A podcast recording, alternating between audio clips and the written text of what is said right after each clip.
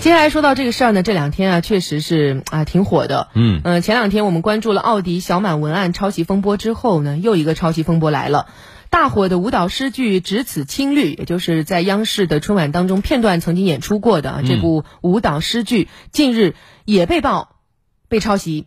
怎么一回事呢？五月二十二号下午，《只此青绿》的编导周丽亚和韩真发现，有一则发布于某电视台视频号的名为《双相镜》的舞蹈作品，无论是动作元素还是服饰造型，与《只此青绿》几乎是百分之九十九的相似。而且呢，关键的是，在这个电视台视频号上发布的作品还赫然打着“原创”二字。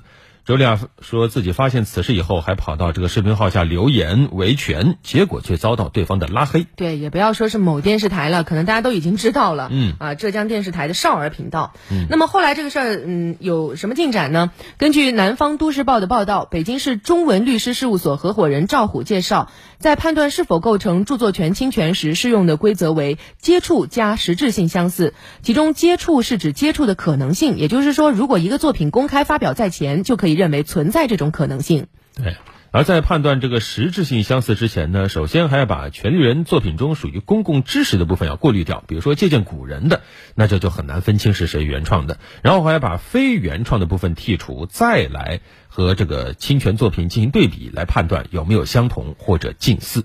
赵虎表示，对于舞蹈类作品，主要考虑的是它一连串的肢体动作，无论服化道方面是相同还是不同，只要是在肢体动作上相同或者近似，就会被认为是构成侵权。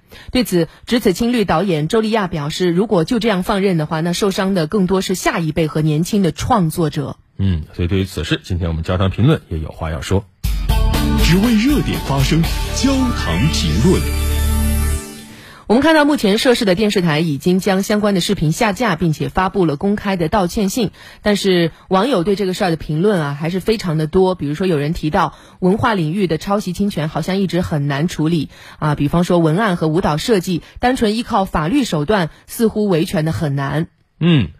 实际上，这这种事儿一再出现，它不光是对观众智商的侮辱，也是对原创者极大的不尊重。你像《只此青绿》一亮相就被赞誉说演活了《千里江山图》啊，美得像画一样。怎么做到的？那当然是原创者一次次整齐划一的排练，它是一个个伤痕累累的涅槃。你这样去抄它，于心何忍？所以在文化界啊。可能这样的抄袭事件我们听的还挺多啊，嗯，像影视圈有，美术界也有，音乐界呢也屡见不鲜。